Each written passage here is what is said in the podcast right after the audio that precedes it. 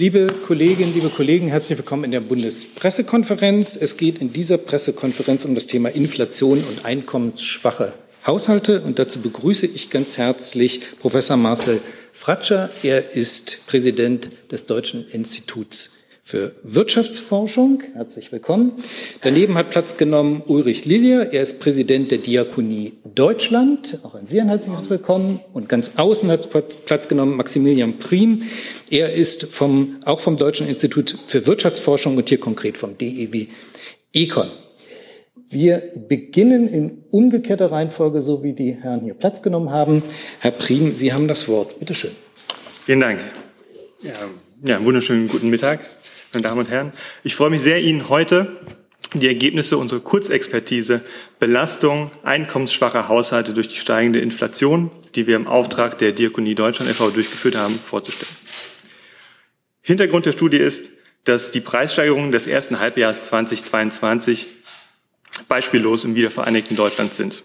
Allein im Mai diesen Jahres äh, ist die Inflation gegenüber dem Vorjahresmonat um 7,9 Prozent angestiegen. Diese Preissteigerungen treffen nicht nur die Industrie, sondern auch und vor allem die deutschen Haushalte, hier insbesondere die einkommensschwachen Haushalte. Die Bundesregierung hat im ersten Halbjahr auch schon reagiert und hat die ersten beiden Entlastungspakete auf den Weg gebracht. Und derzeit sind wir in den Diskussionen über weitere Entlastungspakete. In diesem Kontext hat die Diakonie Deutschland einen Vorschlag gemacht, um besonders bedürftige Haushalte unkompliziert und schnell zu unterstützen. Der Vorschlag sieht vor, dass jedem bedürftigen Erwachsenen 100 Euro im Monat für einen begrenzten Zeitraum von sechs Monaten ausgezahlt werden. Dazu zählen Menschen, die Wohngeld oder Kinder, Kinderzuschlag beziehen, Menschen in Grundsicherung für Arbeitssuchende, die Sozialgeld nach SGB II, Grundsicherung im Alter oder bei Erwerbsunfähigkeit nach SGB XII beziehen. Die Effekte und die Auswirkungen, die eine Umsetzung dieses, dieser Maßnahmen hätten, ähm, die sollten wir volkswirtschaftlich vermessen. Damit hat uns die Diakonie Deutschland beauftragt und das haben wir getan. Das wir, äh, das sind meine Kolleginnen Johanna Schulze-Düding und Octavio Morales, mit dem ich zusammen auf Grundlage der Einkommens- und Verbraucherstichprobe des Statistischen Bundesamtes und des sozioökonomischen Panels einer repräsentativen Haushaltsbefragung das Ganze empirisch vermessen habe. Bevor ich jetzt in die Ergebnisse reingehe, muss ich kurz noch einen kleinen methodischen Exkurs machen, damit die Zahlen, die ich gleich präsentiere, auch, auch klar sind, was, was wir hier messen. Wir messen nicht die genaue, Ein, äh, die genaue Inflation, die, ähm, die, jeder Haushalt, äh, die jedem Haushalt ausgesetzt ist, sondern wir gucken uns die Belastung an, die relative Belastung des Haushaltseinkommens in 2022 ähm, die, die, die die Haushalte zusätzlich aufwenden müssen, um das Gleiche zu konsumieren wie im Jahr 2021. Wie haben wir das gemacht? Wir gehen ins Jahr 2021, gucken uns den Konsum aller deutschen Haushalte an. Dieser Konsum unterscheidet sich nach Einkommen. Ärmere Haushalte konsumieren äh, mehr äh, äh, Waren und Dienstleistungen des Grundbedarfs als reichere Haushalte. Ärmere Haushalte weisen auch eine deutlich geringere Sparquote aus, auf als reichere Haushalte. Diesen Konsum haben wir jetzt mit der Inflationsrate fortgeschrieben, statisch, ins Jahr 2022.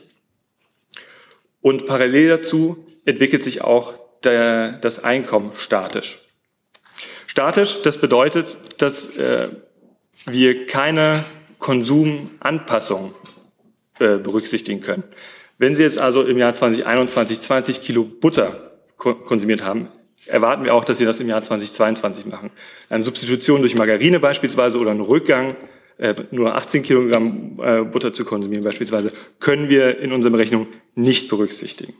Wir gucken uns das Ganze an in zwei verschiedenen Szenarien. Äh, Szenario 1, unser Basisszenario, geht davon aus, dass die Jahresinflation im Jahr 2022 auf einem Niveau von 7,1 Prozent liegen wird. Das ist auch die Prognose, mit der im Moment die Bundesbank rechnet. In einem Alternativszenario, in einem Szenario mit einer höheren Inflation, gehen wir davon aus, dass sich die äh, Inflation ähnlich dem ersten Halbjahr weiterentwickelt. Und damit kommen wir auf eine deutlich höhere Jahresinflation von 9,3 Prozent. Das ist nur eine Szenarioannahme. Da der Politikvorschlag auch ein, ein Krisenmechanismus ist, gucken wir uns dieses Szenario an, in dem die Krise sich deutlich verschlimmert. Das ist ausdrücklich keine Prognose. Prognosen über die Inflation im zweiten Halbjahr sind im Rahmen dieses Projekts nicht möglich. So. Gucken, gehen wir in die Ergebnisse.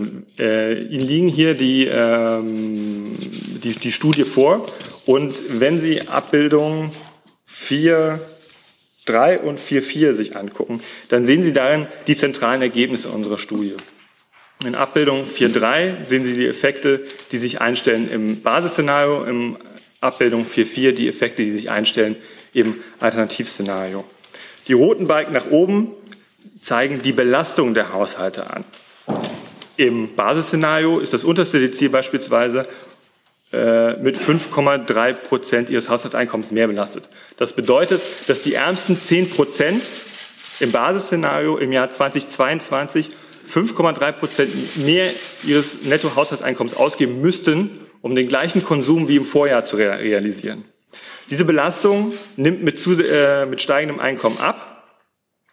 Ähm, im in, in der Mittelschicht äh, pendelt sie sich um rund 4 Prozent ein und die niedrigste Belastung erfährt das höchste Dezil.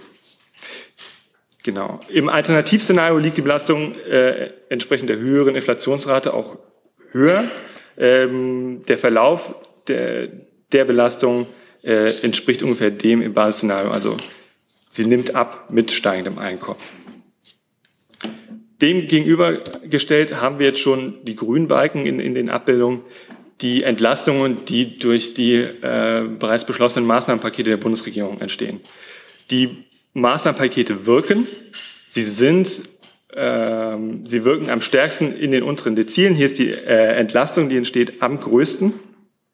Sie nimmt dann ab mit steigendem Einkommen, oh, ist aber überall präsent, bis hoch ins zehnte Dezil.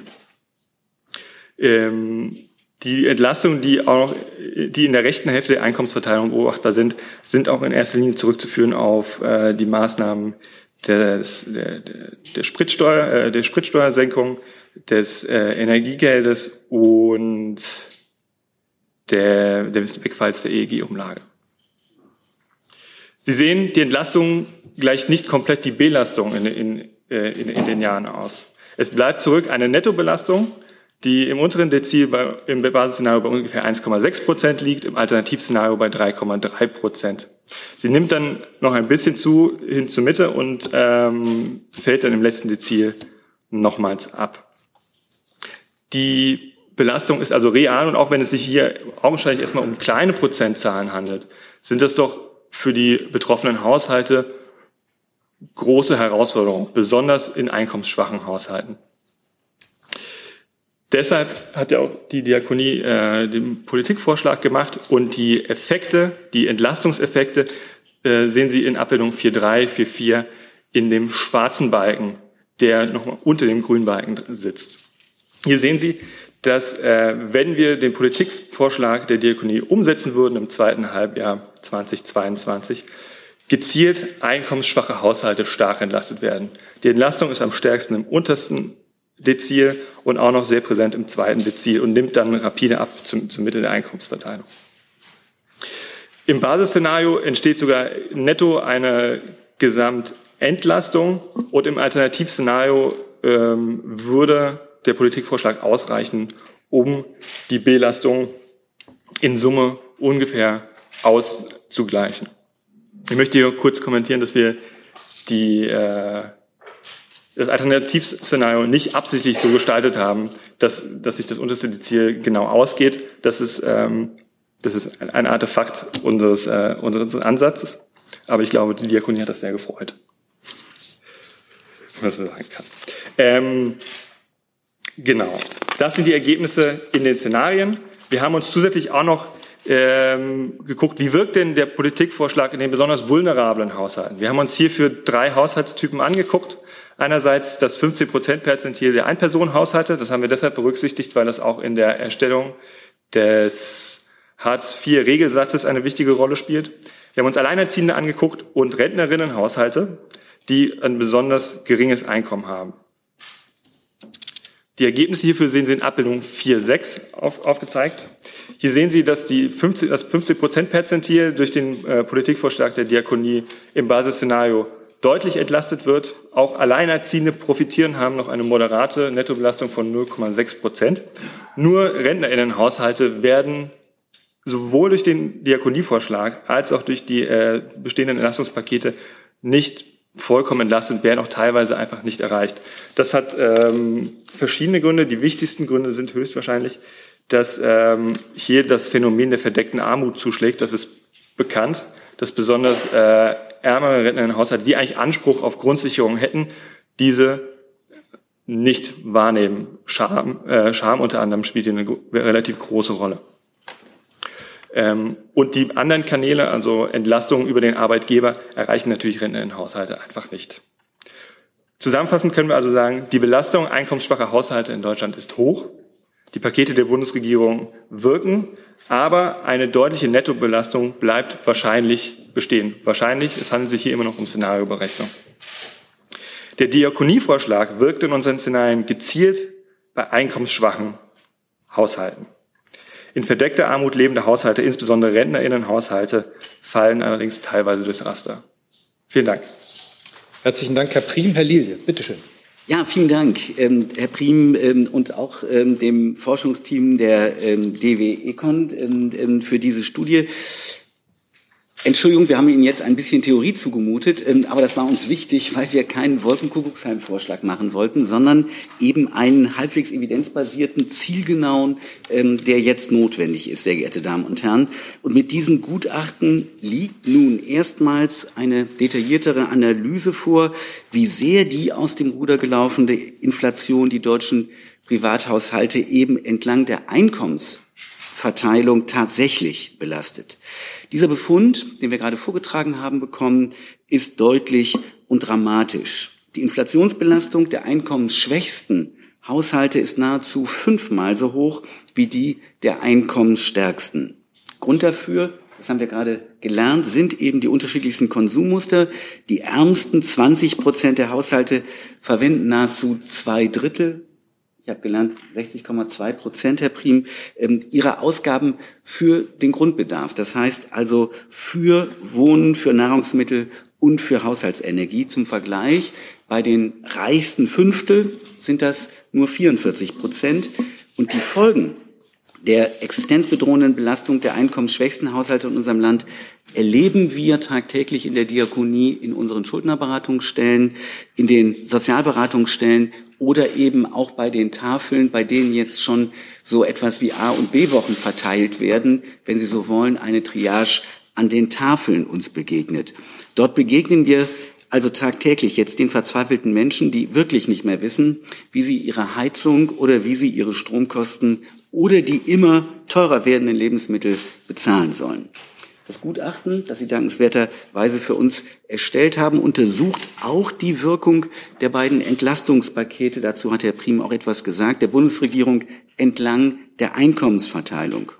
Und da zeigt sich, die Pakete wirken zwar entlastend, sie kompensieren die Inflationsbelastung, aber in keinem Einkommensbereich. Da kann man sagen, das ist politisch auch sinnvoll. Es gibt keine Vollpension sozusagen. Aber eben während reichere Haushalte diese Nettobelastung über ihre Sparquote und über ihre ähm, Vermögen gut ausgleichen können, haben Menschen, und das ist eben der dramatische Befund, mit geringeren Einkommen, gerade die Menschen, die im Transferbezug leben, wie Beziehungen eben von Hartz IV oder von Grundsicherung im Alter, diese Möglichkeit eben nicht. Wer jeden einzelnen Euro für seine Grundbedarfe braucht, hat eben keine Rücklagen und kann sein Konsumverhalten kaum anpassen. Ohne eine zielgenaue und eine sehr effektive Unterstützung der Ärmsten in unserer Gesellschaft werden deshalb spätestens im Herbst viele Menschen vor einer bitteren Alternative stehen, entweder weniger zu essen oder eben tatsächlich zu frieren. Das Fazit Lautet also, die Entlastungspakete der Koalition sind aus Sicht der Ärmsten, also der untersten 20 Prozent der Einkommen, keine Lösung ihrer in der Tat gravierenden, zum Teil wirklich existenzbedrohenden Probleme. Statt völlig ungenügender Einmalzahlungen oder eben breit gestützter Unterstützung mit der Gießkanne für alle brauchen wir nun für diese einkommensarmen Menschen zielgenaue Krisenhilfen, sehr geehrte Damen und Herren. Darum schlägt die Diakonie dazu einen ganz pragmatischen Notlag Notlagenmechanismus vor. Im Falle einer sozialen Notlage von nationaler Tragweite, so haben wir das jetzt mal genannt, die der Bundestag mit einfacher Mehrheit feststellen könnte, sollte ein Krisenmechanismus in Gang gesetzt werden, der eben begrenzt auf sechs Monate zunächst einen monatlichen Aufschlag auf die Sozialtransfers vorsieht.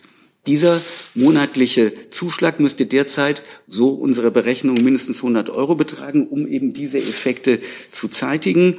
Erhalten sollten ihn sehr zielgenau eben die Bezieherinnen und Bezieher von Leistungen im SGB II und SGB XII Bereich, also Bezieherinnen und Bezieher von Wohngeld, von Kinderzuschlägen, von Grundsicherung im Alter, Grundsicherung für Arbeitssuchende und Sozialgeld oder eben auch Menschen, die wegen Erwerbsunfähigkeit ähm, im Transferbezug leben.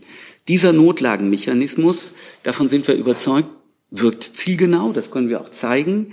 Ähm, er ist wirkungsvoll, er ist zeitlich begrenzt, das will ich nochmal sagen, und er ist auch verlässlich. Und er würde, so die Modellberechnung, ungefähr mit Kosten von 5,4 Milliarden Euro verbunden sein. Ähm, damit ist er auch bezahlbar, wenn Sie mal an den Tankrabatt denken, äh, liebe Damen und Herren, der ja ohne nennenswerte Entlastung relativ schnell verpufft ist, schlägt allein mit drei Milliarden Euro das zu Buche. Damit hätten wir die Hälfte dieses Vorschlages schon mehr als finanziert. Und das Gutachten zeigt, auch da sind wir ähm, dankbar, ähm, dass das tatsächlich eine echte Entlastung eben für diese Haushalte äh, bedeuten würde. Liebe Damen und Herren, wir sprechen hier von gut acht bis neun Millionen Menschen in diesem Land, die von existenzsicheren Leistungen leben. Und das sind eben nur die allerärmsten. Ähm, Herr Prim hat ähm, davon schon geredet. Es gibt viele Familien und Rentnerinnen und Rentner, deren Einkommen knapp über diesen Grenzen ähm, ähm, für die Ansprüche auf Unterstützung liegen. Die drohen wegen der Inflation natürlich ebenfalls ähm, in relativer Armut abzurutschen.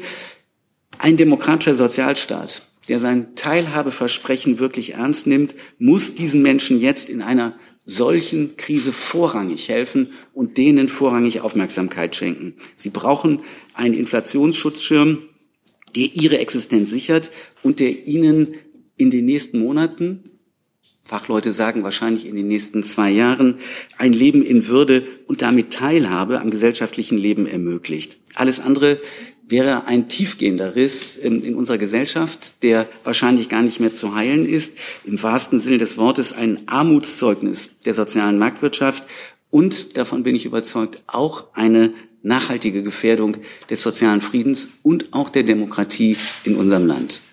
Herzlichen Dank. Hi, Tyler hier, Producer von Jung und Naiv. Ohne euch gibt's uns nicht. Jeder Euro zählt und ab 20 landet ihr als Produzenten im Abspann auf YouTube. Weiter geht's. Dankeschön. Und dann last but not least Professor Fratscher.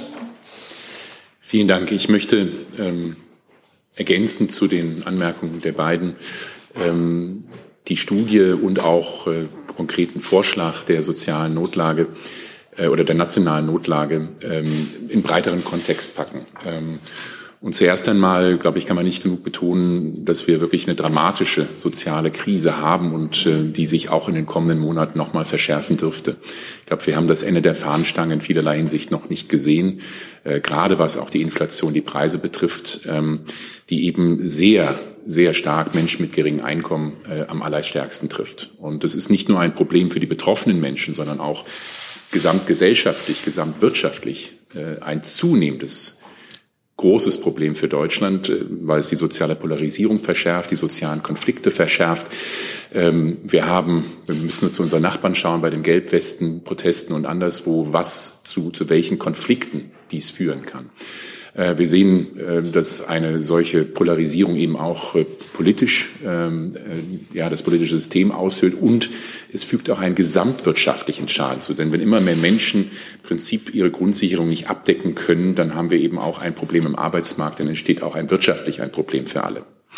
Deshalb ist hier dringender Handlungsbedarf da. Ich will nochmal zwei Punkte betonen. Wir haben hier ein doppeltes Problem, das zu dieser Notlage führt. Einmal ein Einkommensproblem, dass eben ungewöhnlich viele Menschen in Deutschland ungewöhnlich wenig Einkommen haben. Und das betrifft äh, nicht nur die äh, Bezieher von sozialen Leistungen, dem Sozialgesetzbuch 2 und 12, die spezifisch in diesem ähm, äh, Plan der Notlage angesprochen werden, sondern eben auch Menschen, die arbeiten im ungewöhnlich großen Niedriglohnbereich. Also das erste Problem eine Einkommensarmut und das zweite ein Vorsorgeproblem, denn ein Drittel der, der Deutschen, mehr als in fast allen anderen Ländern Europas, haben praktisch kein Erspartes, haben keine Rücklage, worauf sie zurückfallen können, um 150, 200 Euro im Monat mehr stemmen zu können.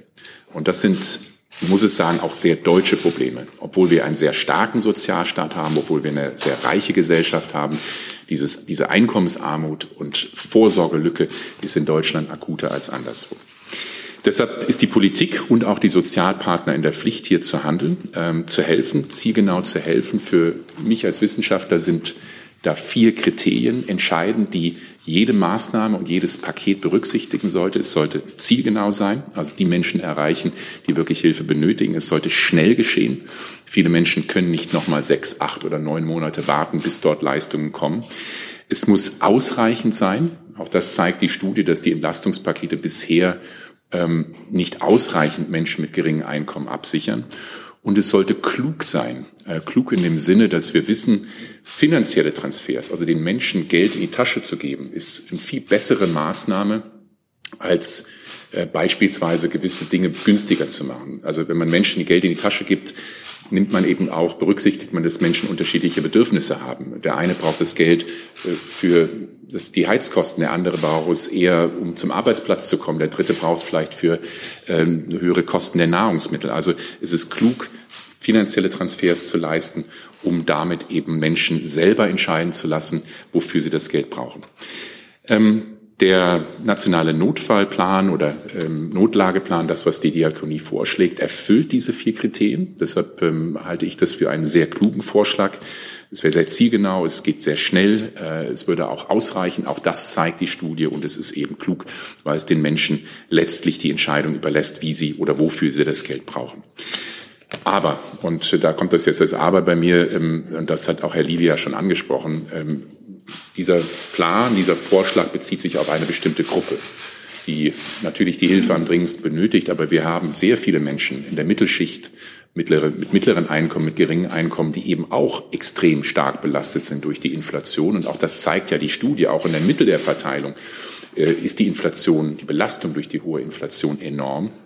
Deshalb muss die Politik auch darüber hinaus weitere äh, Maßnahmen berücksichtigen. Äh, der erste Punkt, der mir wichtig ist zu betonen, ist, dass äh, häufig eine wichtige Unterscheidung, die heute nicht häufig genug gemacht wird, ist zwischen Preisen und Inflation. Und die Wahrnehmung häufig ist, wenn die Inflation runtergeht, dann ist doch alles wieder gut. Aber runtergehende Inflation heißt nicht, dass die Preise runtergehen, sondern wir werden mit permanent höheren Preisen für Energie und für Lebensmittel in den kommenden Jahren rechnen müssen. Wir werden also mit hoher Wahrscheinlichkeit nie wieder das Vorkrisenniveau erreichen. Das heißt auch, dass jegliche Maßnahmen letztlich sich daran orientieren müssen, ob sie permanent die Einkommen der Menschen erhöhen. Und ähm, der beste oder der einzige Schutzmechanismus dafür sind permanent höhere Löhne und permanent höhere Sozialleistungen für die Menschen, die eben keine Arbeit haben. Das sind Rentnerinnen und Rentner oder Menschen, andere Menschen, die ähm, Grundsicherung beziehen. Ähm, das muss eben in der konzertierten Aktion mit berücksichtigt werden, ähm, denn äh, natürlich sind hier in dieser Studie und diesem Vorschlag eine ganze viele Menschen betroffen, aber die Gruppe, der darunter leiden, ist, ist äh, deutlich größer. Das zweite Punkt, den ich machen möchte, ist, dass äh, ich sehe eine dringende Notwendigkeit für ein weiteres Entlastungspaket der Bundesregierung, das hoffentlich äh, die Lehren aus den Fehlern der ersten beiden äh, Pakete mit berücksichtigt ähm, und eben sehr viel zielgenauer, sehr viel schneller äh, und diese Kriterien, sich an diesen Kriterien orientiert. Und da ist ähm, um beispielhaft den Tankrabatt zu nennen, die Ursünde aller äh, Maßnahmen, die im Prinzip keine der vier Kriterien erfüllt. Es ist eine Umverteilung von unten nach oben. Es führt nicht zur Einsparung, es ist ineffektiv, es ist verzerrend, es ist ökologisch unsinnig. Ähm, also die Erwartung und die Hoffnung sollte sein, dass die Bundesregierung nachlegt mit einem Entlastungspaket, das eben die Lehren der Fehler äh, der, der ersten beiden Pakete berücksichtigt.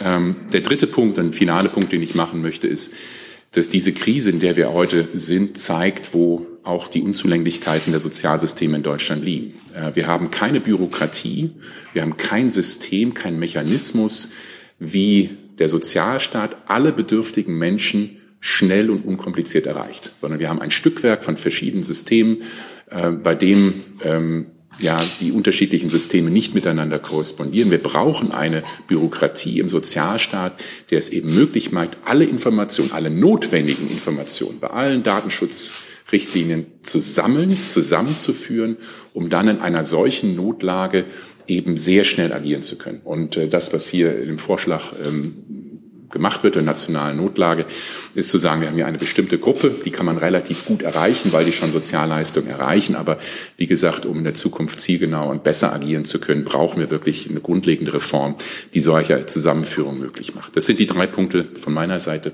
Dankeschön. Herzlichen Dank. Dann kommen wir zu Fragen. Ich habe auch schon einige vorliegen. Die erste Frage hat Herr Koch. Ja, Herr Fratscher, ich habe folgende Frage. Sie haben äh, dieses relative Defizit dieses Vorschlages gerade auch schon angesprochen, dass ähm, Leute, die Transfers erhalten, im Fokus stehen. Wenn man jetzt weitere Gruppen einbeziehen würde in Entlastungspakete, wie sollte das am besten passieren? Also sollten das Zuschüsse sein, die sich an beispielsweise auch Studenten, Studentinnen, Rentner, Niedrigverdiener und so weiter richten, also die dann deutlich über diesen Vorschlag hinausgehen, aber in dieser Logik blieben? Das ist die erste Frage. Und die zweite, Sie haben angesprochen, dass es dieses äh, Handwerks, diese, also dieses Instrument, um die Leute überhaupt zu ermitteln und ihnen das Geld zu überweisen, bisher nicht gibt. Die Koalition hatte vor ein paar Monaten ein Verfahren beschlossen, um quasi auf Basis dieser Steuer-ID so ein Gesamtregister aufzustellen. Wissen Sie, was dabei rausgekommen ist bisher? Zur zweiten Frage zuerst, äh, nein, das weiß ich nicht. Ähm, wir haben die, es gibt eine Menge oder einige unserer europäischen Nachbarn, gerade nordische Länder, die ein solches System haben. Und das zeigt also, dass es möglich ist. Allerdings muss man realistisch sagen, ähm, das Versprechen, dass man bis Ende des Jahres und Anfang nächsten Jahres ein solches System aufgebaut hat, halte ich für extrem ambitioniert und eigentlich nicht machbar. Aber ich lasse mich gerne von der Politik überraschen.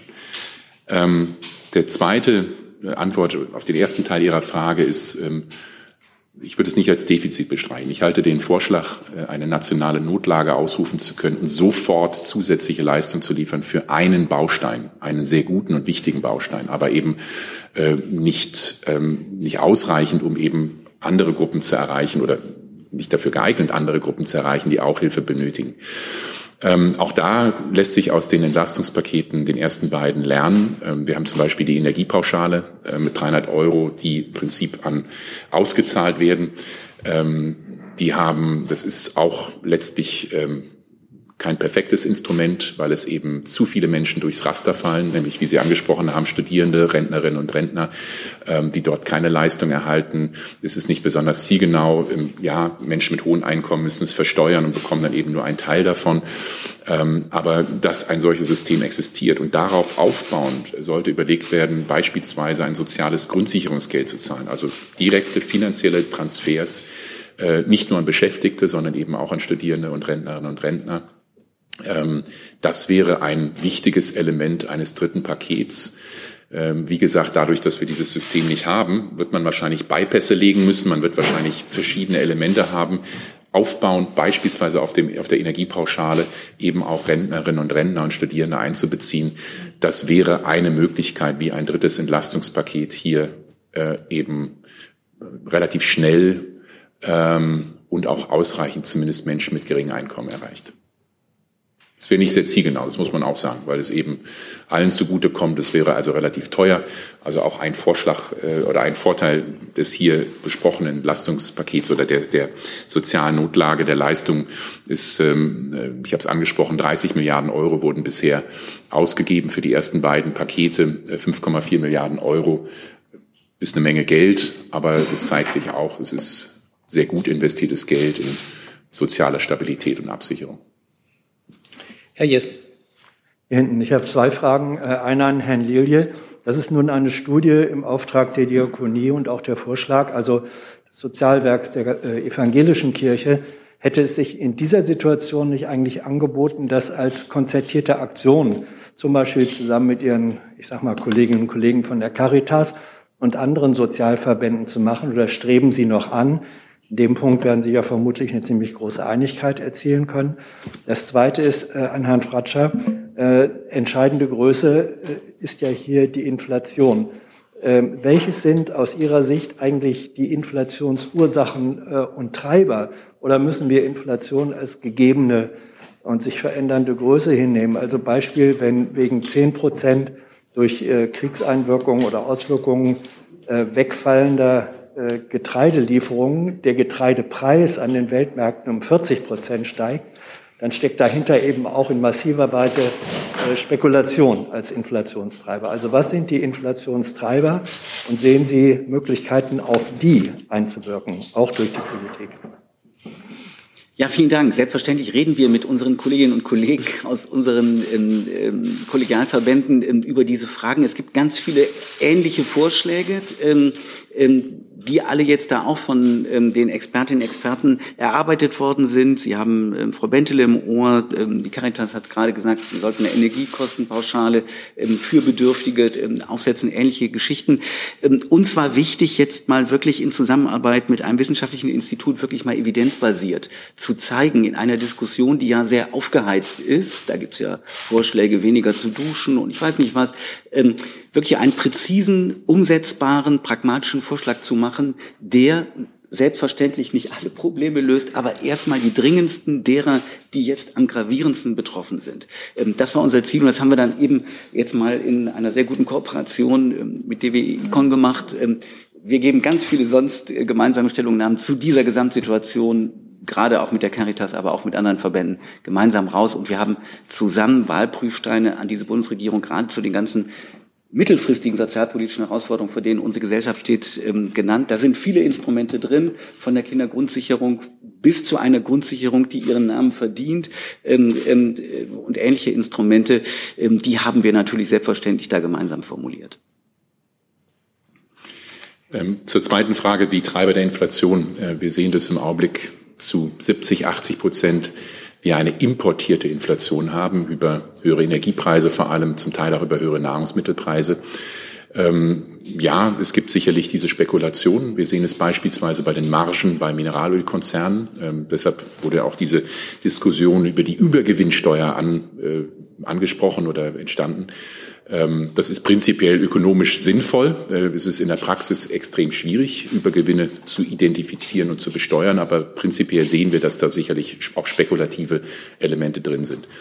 Ähm, jetzt mittelfristig betrachtet ähm, würde man erwarten, dass, wenn sich die Lage etwas beruhigt, diese Spekulationsgewinne oder Profiteure auch wieder verschwinden oder zumindest geringer werden.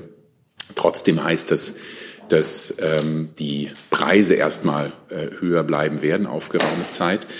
Äh, das Zweite äh, ist, dass wir eben auch eine Reihe von anderen Faktoren haben. Also mittelfristig ist die Erwartung, dass die Ursachen für, die, für eine erhöhte Inflation von Dingen, von importierter Inflation zu Dingen, die einheimisch sind. Und da geht natürlich dann die Diskussion um die Lohnpreisspirale los. Äh, inwiefern werden dann Lohnerhöhungen als ähm, Treiber der Inflation ähm, wir sehen im Augenblick keine Lohnpreisspirale, muss man sehr offen und ehrlich sagen. Ähm, wir haben heute eine ganz andere Situation als in den 70er Jahren mit weniger als der Hälfte der Arbeitsplätze, die über Tarifverträge abgedeckt sind. Ähm, deshalb, ähm, ja, mit Sicherheit kann das niemand sagen, aber ähm, nehmen wir das Beispiel an Erhöhung des Mindestlohns auf 12 Euro. Das wird sicherlich die Preise erhöhen, vermutlich um 0,4, 0,5 Prozentpunkte. Beim gegenwärtigen Inflation von 7,6 sieht man, das ist jetzt nicht nichts, aber es ist äh, jetzt auch nicht äh, der, der Haupttreiber. Ähm, ich würde eben hier die Unterscheidung machen, ob es eine unsoziale oder keine unsoziale Inflation ist. Im Augenblick haben wir eben eine unsoziale Inflation, bei der eben die Menschen mit geringem Einkommen besonders stark belastet sind. Was wir im Augenblick oder was wir in der Zukunft eher sehen, was mir mehr Sorge macht als eine Lohnpreisspirale, ist eher eine Preispreisspirale, dass also Unternehmen ihre Marktmacht durchaus nutzen, um Preise zu erhöhen. Ähm, wir haben viele Unternehmen, nicht nur in Deutschland, sondern auch weltweit, die eine hohe Marktmacht haben und ähm, damit eben auch in gewisser Weise diese Situation im Augenblick nutzen. Ähm, das ist schwierig für die Politik, das zu regulieren, ähm, aber kurzum, ähm, äh, wir werden wahrscheinlich in der Zukunft eine Verlagerung der Inflation von importierten zu einheimischen Faktoren haben. Löhne dürften dabei das geringere Problem sein. Heißt auch, vielleicht mein letzter Punkt dazu, äh, die Erwartungen, die EZB könnte durch Geldpolitik äh, über die nächsten anderthalb Jahre an dieser hohen Inflation etwas verändern, wird sich als Illusion erweisen. Äh, eine Zentralbank kann Einfluss auf die einheimische Nachfrage, auf einheimische Treiber der Inflation ausüben, aber nicht auf importierte Inflation. Deshalb sehe ich sehr wohl die Finanzpolitik im Augenblick in der Pflicht, ähm, diese Inflation ähm, nicht zu bekämpfen. Das lässt sich, glaube ich, nicht, aber zumindest die sozialen Folgen der Inflation abzuwehren. Nachfrage, ähm, weil Sie äh, im letzten Punkt die, die äh, Rolle von EZB äh, angesprochen haben. Wird, würde es für ähm, den Bundeshaushalt ein Problem darstellen, diese ungefähr fünfeinhalb Milliarden zu generieren, ähm, angesichts der Pakete und Summen, die jetzt schon beschlossen worden sind? Oder ist das sozusagen eine eher leicht zu, relativ leicht zu stemmende Größe, die dann eben auch zielgenau ankommen könnte? Fünf Milliarden oder 5,4 Milliarden Euro, um genau zu sein, ist eine Menge Geld. Das sind ähm, knapp 0,2 Prozent einer jährlichen Wirtschaftsleistung. Bisschen weniger äh, als 0,2, 0,15 Prozent. Ähm, Im Vergleich zu diesen 5,4 Milliarden Euro, wie gesagt, wurden 30 Milliarden Euro für die ersten beiden Entlastungspakete ausgegeben. Ähm, der Bund oder der, der Staat hat sich in der Pandemie um 350 Milliarden Euro zusätzlich verschuldet. Ähm, deshalb, wenn man das mal so in Proportion und Verhältnis setzt, sieht man, dass diese 5,4 Milliarden Euro relativ gering sind. Ähm, äh, ich denke, wir müssen auch bei Sozialausgaben nicht so sehr als Konsumausgaben denken, sondern auch als Investitionsausgaben. Und 5,4 Milliarden Euro, die eben in die Stabilisierung der Grundversorgung von vulnerablen Gruppen investiert werden, sind meiner Sicht aus ökonomisch und aus sozialer Sicht sehr gut investiertes Geld. Daher ähm, sehe ich, dass die, die Größe und die Finanzierung dieser 5,4 Milliarden Euro als das geringste der Probleme. Herr Liedi wollte ergänzen. Vielleicht noch ein Satz dazu, denn ich, ich würde auch sehr vor politischen Milchmädchenrechnungen da warnen, ähm, ähm, dass wir sagen, das ist doch viel zu viel Geld. Äh, wenn wir uns die realen ökonomischen Folgekosten angucken von Menschen, die dann wir reden über acht bis neun Millionen Menschen in diesem Land, die dann wirklich in dramatische Situationen abstürzen. Mit all dem, was das an Folgekosten hat, sozial, was Gesundheitskosten angeht, was Wohnungslosigkeit ähm, an Kosten, an Folgekosten hat, ähm, was ähm, äh, strukturelle Arbeitslosigkeit an langfristigen Folgen hat sind da ganz andere Kostenpakete für den Staat als Folgekosten mit verbunden. Deswegen sage ich, also ähm, bei allem Verständnis für notwendige Konsolidierungen müssen wir auch gucken, wo es strategisch sinnvoll ist, jetzt auch sinnvoll zu investieren. Letztendlich reden wir auch Herr Fratscher hat da zu Recht darauf hingewiesen, über den sozialen Frieden in diesem Land. Äh, wir haben die Situation in Frankreich, wir haben äh, in Großbritannien entsprechende Verschärfungen in der Gesellschaft. Wir können jetzt auf die USA schauen. Und ich glaube, wir müssen jetzt alles tun, dass wir hier in zwei, drei Jahren nicht ähnliche Situationen haben. Ähm, ähm, dann steht es gut für die Populisten und dann steht es schlecht für die Demokratie. Die nächste Frage hat Frau Buschow.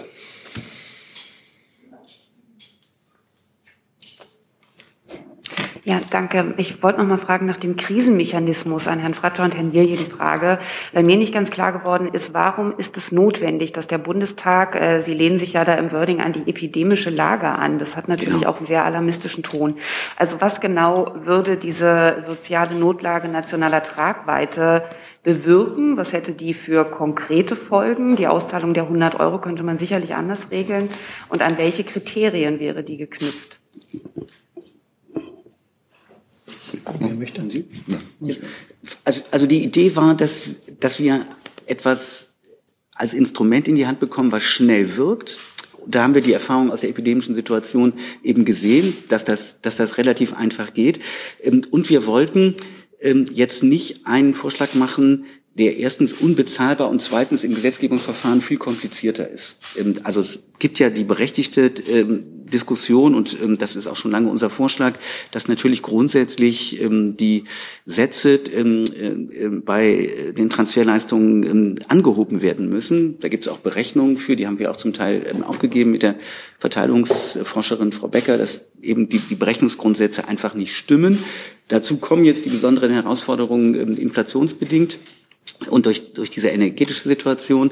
Ähm, und da war eben jetzt unsere Geschichte, jetzt keinen Vorschlag machen, der von der Dimension und vom Gesetzgebungsverfahren eine ganze Maschinerie in Gang setzt, sondern was ganz Einfaches, wo man sagt, im Sozialgesetzbuch 2 und 12 gibt es eine entsprechende ähm, kleine ähm, ähm, Veränderung und dann kann der Bundestag das wirklich auch politisch steuern, ähm, je nach Situation.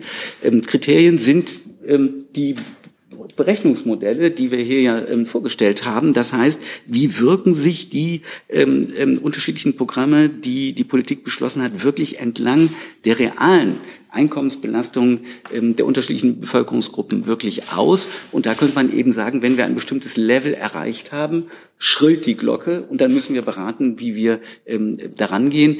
Die 100 Euro sind jetzt erstmal berechnet, wirksam. Die müsste man auch sicherlich dann nach einem bestimmten Zeitraum ähm, eben den Kostensteigerungen und den Veränderungen, Belastungen angemessen ähm, ähm, relativ dann anheben. Das wäre auch eine Möglichkeit. Also unbürokratisch, einfach, zielgenau und gut umzusetzen. Können Sie noch ersetzen? Nein. Dann ist der nächste Fragesteller Herr Lange. Ja, danke. Herr Fratscher, Herr Prim, die, der Kursverfall beim Euro konnte ja wahrscheinlich in diese Expertise noch nicht einfließen. Mich würde aber trotzdem interessieren, wie Sie diesen Kursrutsch bewerten, also was das aus, für Auswirkungen haben könnte auf die geringen und mittleren Einkommen, die Sie hier skizziert haben. Wie gefährlich wird das? Oder nützt es uns eventuell als Exportland? Äh, vielleicht könnten Sie dazu was dazu sagen. Danke. Ich kann das gerne tun. Ähm, erst einmal müssen wir sehr differenziert den Euro-Wechselkurs einordnen. Ähm, äh, der Euro ist schwach gegenüber dem Dollar, aber das heißt nicht, dass der Euro als Währung schwach ist, sondern das, was wir im Augenblick erleben, ist eine US-Dollar-Stärke. Der US-Dollar ist also gegen fast alle Währungen weltweit deutlich gestiegen. Der Euro äh, dagegen ist jetzt nicht abgeschwächt gegenüber den meisten anderen Währungen, sondern zum Teil auch gestiegen. Also wir haben keine Euro-Schwäche generell, sondern eher eine US-Dollar-Stärke. Und das ist eine wichtige Unterscheidung. Nichtsdestotrotz bedeutet die Tatsache, dass wir doch einiges an unserem Handel in US-Dollar abwickeln. Das gilt nicht für Gaslieferungen, weil die zum größten Teil auch in Euro denominiert sind, aber zum Beispiel für den größten Teil des weltweiten Ölmarktes heißt, ein schwächerer Euro erhöht Importpreise, manche Importpreise. Das heißt, kurzfristig ähm, könnte das die Inflation weiter befeuern, weil halt gewisse Produkte ähm, für uns als Konsumentinnen und Konsumenten in Deutschland, in der Eurozone teurer werden. Ähm, die Effekte sind jetzt nicht dramatisch. Also ich man kann nicht sagen, dass die Schwäche des Eurokurses jetzt äh, der Haupttreiber ähm, deshalb auch meine Antwort vorhin, als Sie nach den Ursachen fragten, ist es für mich nicht eine der Hauptursachen, ähm, sondern eher einen kleineren Beitrag. Man muss auch zudem anmerken, eine Wechselkursabwerkung hat keinen permanenten Effekt auf die Inflation, sondern einen Einmaleffekt. Ja, also der Wechselkurs wirkt ab, die Preise gehen einmal hoch, aber sie steigen dann nicht weiter. Und äh, so gesehen ähm, ja, aus der Perspektive wäre es sicherlich schön, wenn der Euro stärker wäre, aber wie Sie zu Recht ansprechen, ähm, ein Wechselkurs spiegelt auch immer die relative wirtschaftliche Stärke einer Volkswirtschaft wider. Und im Augenblick ist es so, ähm, dass ein schwächerer Wechselkurs eben auch gerade den Exportunternehmen hilft, wettbewerbsfähiger zu sein weltweit. Und das, davon profitieren deutsche Unternehmen oder die deutsche Volkswirtschaft mehr als die meisten anderen Europäer, weil wir eine sehr offene Volkswirtschaft haben. Also unter dem Strich sehe ich den schwächeren Euro-Wechselkurs jetzt nicht als Problem, sondern als logische Konsequenz der gegenwärtigen Lage und äh, zumindest für die Realwirtschaft, für die Exporte für durchaus hilfreich. Die nächste Frage, Herr Kollege hier vorne. Stefan Reinhardt, Schweizer Fernsehen. Herr Lilje, wenn Sie sich vorstellen würden, es gäbe jetzt schon ein bedingungsloses Grundeinkommen, würde das alle Probleme lösen? Oder wenn, warum nicht? Naja, ähm, was für ein bedingungsloses Grundeinkommen? Ähm, würde diese Probleme lösen? Das ist die entscheidende Frage. Ähm, ähm, das heißt, wir müssen natürlich auch gucken, dass das keine Chimäre ist, äh, sondern wir müssen eben sehen, ähm, dass dahinter dann reell vernünftige Berechnungsgrundlagen sind, die die unterschiedlichen Lebenslagen und die unterschiedlichen Situationen der einkommensschwächsten Gruppen vor allen Dingen eben auch wirklich enablen, soziale Teilhabe und auch wieder ein Herauskommen aus der Armutsspirale zu ermöglichen. Das ist ähm, ganz sicherlich eine Grundbedingung dafür. Wir haben ähm, uns sehr gefreut, dass das Thema ähm, Grundeinkommen also auch im Bundes im Koalitionsvertrag ja angesprochen ist, aber die Frage ist wirklich, wie strickt man das? Und ähm, da haben wir eben schon ähm, auch in der ganzen Hartz-IV-Diskussion immer gesagt, die, Satz, die Satzberechnungen stimmen nicht. Wir haben ein Gutachten gemacht und haben gesehen, dass wir Unterschiede haben bei Kindern, äh, Bedarfe, die 70 Euro liege, höher liegen bei ähm, ähm, Alleinstehenden bis zu 180 Euro, ähm, ähm, wo das zu gering berichtet ist. Das heißt, wir müssen dann auch über anständige Sätze reden, ähm, sonst verdient ähm, das seinen Namen nicht. Die nächste Frage, Herr Kollege auf der rechten Seite von mir aus gesehen. Ja, danke. Ja, vielen Dank, Julian Olk vom Handelsblatt. Herr Fratscher, Sie sprechen ja über ein Entlastungspaket. Äh, insgesamt sollte man die, diesen Vorschlag der Diakonie aus Ihrer Sicht noch mit weiteren Maßnahmen flankieren, äh, weiteren Entlastungsmaßnahmen. Und inwieweit können da auch ähm, Anreize zum, äh, zur Verbrauchsreduzierung eine Rolle spielen? Über Energiesparboni wird gesprochen. Es gibt die Möglichkeit, per Verordnung Dinge vorzuschreiben, um bei den privaten Haushalten für mehr Einsparungen zu sorgen. Also inwieweit kann das auch Hand in Hand laufen? Welche Möglichkeiten sehen Sie da? Ja, ein Entlastungspaket, wie der Name sagt, ein Paket sollte mehrere Maßnahmen enthalten. Dazu sollte meiner Ansicht nach auch diese nationale, dieser Mechanismus der nationalen Notlage gehören, um sehr schnell und kompliziert helfen zu können. Ähm, zweitens äh, sollten, wie ich eben angesprochen habe, finanzielle Transfers nach dem Beispiel der Energiepauschale, aber eben für alle Menschen, also auch Rentnerinnen, Rentner und Studierende, die eben nicht erwerbstätig sind, ähm, dort mit beinhaltet sein. Ähm, das wird wahrscheinlich äh, auch dauerhafter als drei Monate sein müssen. Ähm, Im Augenblick sind ja viele der Maßnahmen auf drei Monate begrenzt. Ähm, ich halte auch die Überlegung, zum Beispiel Anreize zu setzen, ähm, äh, bei der Mobilität, ähm, also Umstieg vom Auto auf ähm, öffentlichen Nahverkehr für sehr sinnvoll. Man muss jetzt noch evaluieren, ob das 9-Euro-Ticket wirklich sehr gut funktioniert hat oder wie es funktioniert hat. Das, das muss man sicherlich anschauen. Aber die Idee, Einsparungen zu ermöglichen äh, im öffentlichen Nahverkehr wäre wichtig. Ähm, als Ökonom, als Wissenschaftler sehe ich das ähm, im Prinzip ähm, Mechanismen über den Preis besser funktionieren als Verbote oder, oder klare Restriktionen. Äh, und ähm, deshalb ist zum Beispielweise ähm, Tankrabatt einzuführen und gleichzeitig ein 9-Euro-Ticket ein bisschen kontraproduktiv, weil die beiden Maßnahmen im Prinzip gegeneinander wirken. Also auch das meinte ich mit äh, dritten Entlastungspaket sollte aus den Fehlern der ersten beiden lernen. Ähm, und ähm, ja, das, was ich auch angesprochen habe, ist ähm, ja eine Energiepauschale im Prinzip für mehr Menschen wäre ein wichtiges Element. Was hatten Sie noch als weiteren das Beispiel in Ihrer Frage? Sie hatten noch was genannt. Äh, nee? Ja, Bonusprogramme. Bonusprogramm für Einsparungen. Ja, äh, das das ist äh, wichtige Überlegung. Ich persönlich, das ist meine persönliche Meinung, halte auch ähm, eine Art ähm, Preisdeckel äh, beim Heizen für eine Grundversorgung, ganz wichtig, eine Grundversorgung äh, für wichtig, um einerseits ähm, Menschen zielgenau zu entlasten.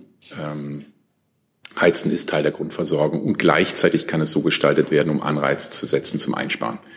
Also, also auch da gibt es Mechanismen. Und ähm, ein solches Paket ja, müsste dann eben diese verschiedenen Elemente enthalten. Wäre zielgenauer, könnte schneller umgesetzt werden. Es wäre noch immer nicht sehr zielgenau, das muss man auch sagen, eben aus dem Manko heraus, was ich erwähnt habe, dass wir äh, keinen Mechanismus haben, keine Bürokratie haben, um Informationen zu sammeln, um wirklich zielgenau zu entlasten. Aber es wäre zumindest ein Schritt in die richtige Richtung für eine zielgenaue und bessere Entlastung als in den ersten beiden Paketen. Wie gesagt, ich will die ersten beiden Pakete also auch nicht schlecht machen. Es enthält viele gute Maßnahmen, aber es war eben noch nicht ausreichend genug und äh, man sollte eben auch die Fehler beheben. Herr Lilie. Steckt der Teufel auch im Detail, weil wir da eben auch auf die sehr unterschiedlichen Lebenslagen gucken müssen. Und ähm, für Menschen, die im Transferbezug leben, ist es zum Beispiel eben nicht möglich, sich einen energiesparsamen Kühlschrank zu kaufen. Ja, weil der relativ teuer ist. Ähm, das heißt, die Anschaffungskosten werden da nicht refinanziert, dann haben sie eine Energieschleuder da stehen in der Küche.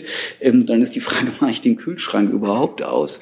Also da muss man auch nochmal sehr auf die unterschiedlichen Lebenslagen gucken und eben auch auf die entsprechenden Einkommensgruppen für Menschen, ähm, die eben relativ arm sind, und das sind die untersten 20 Prozent nochmal, das sind acht bis neun Millionen Menschen in diesem Land, gibt es da nochmal ganz besondere Herausforderungen und auf die muss man dann auch sehr genau gucken. Deswegen auch Vorsicht, wenn man solche Pakete schnürt, dass man die richtigen im Blick hat. Und der Kern unseres Vorschlages ist zu sagen, jetzt lasst uns bitte erstmal auf die gucken, die ganz sicher die Verlierer jetzt schon sind und wo die Situation alarmistisch ist.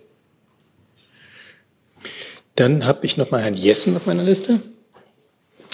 Frage an Herrn Lilie. Äh, gestern hat der Wirtschaftsminister angedeutet, dass die bisherige Priorisierung bei der Gasversorgung, ähm, dass also private Haushalte auf jeden Fall gesichert werden müssten äh, vor der Wirtschaft, dass die vielleicht aufgehoben werden müsse.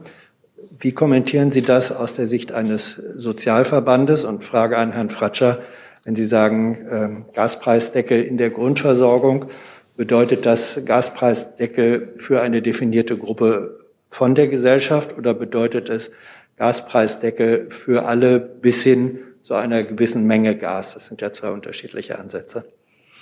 Ja, da wir müssen jetzt aufpassen, dass wir nicht ähm, neben der Empfehlung kalt oder kürzer zu duschen, ähm, dann vielleicht auch sagen, sammelt wieder Holz im Wald. Ähm, ähm, also da muss man jetzt wirklich auch, glaube ich, sehr genau hingucken, welche Vorschläge man macht ähm, für welche Leute.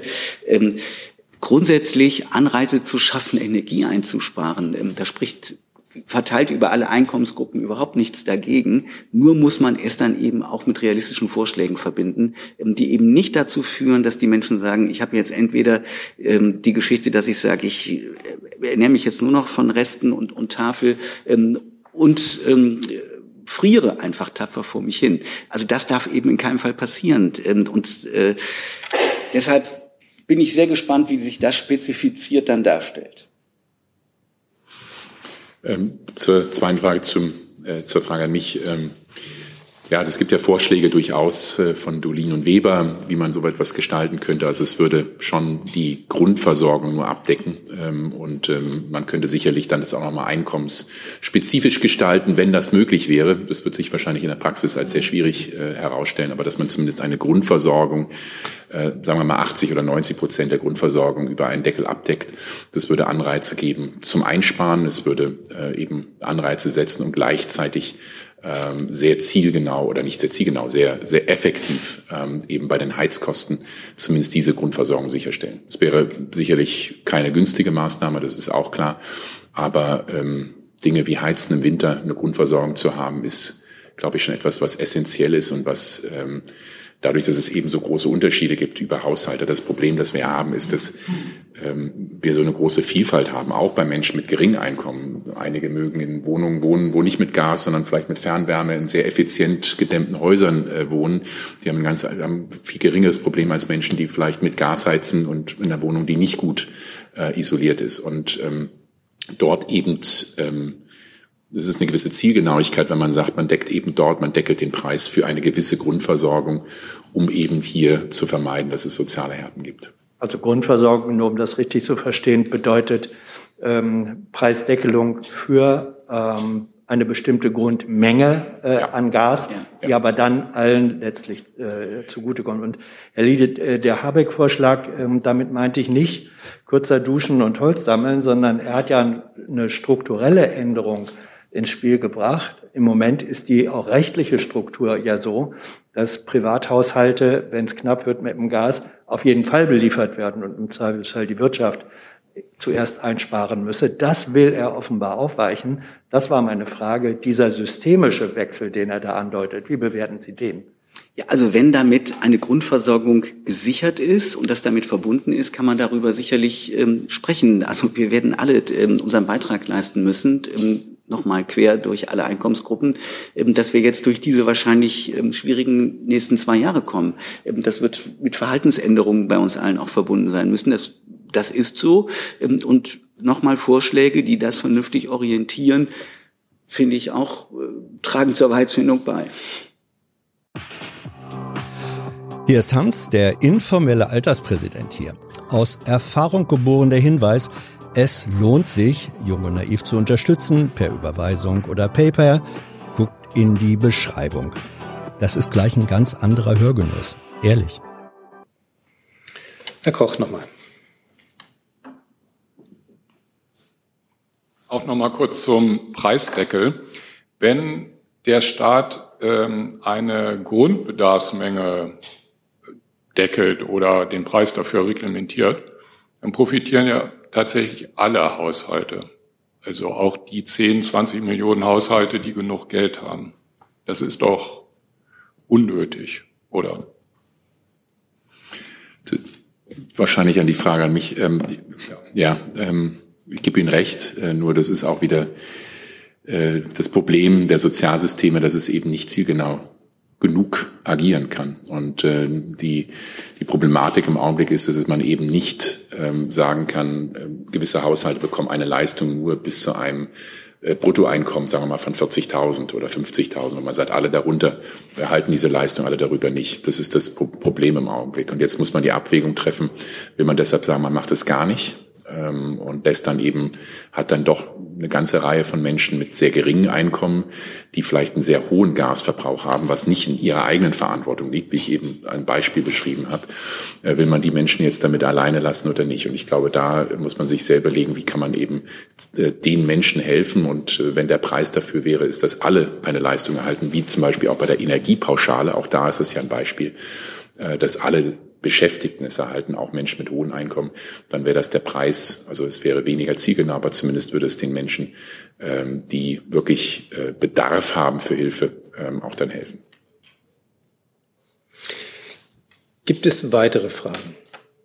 Das sehe ich nicht. Dann bedanke ich mich ganz herzlich für unsere Gäste auf dem Podium. Herzlichen Dank. Danke für die Aufmerksamkeit und ich schließe die Pressekonferenz.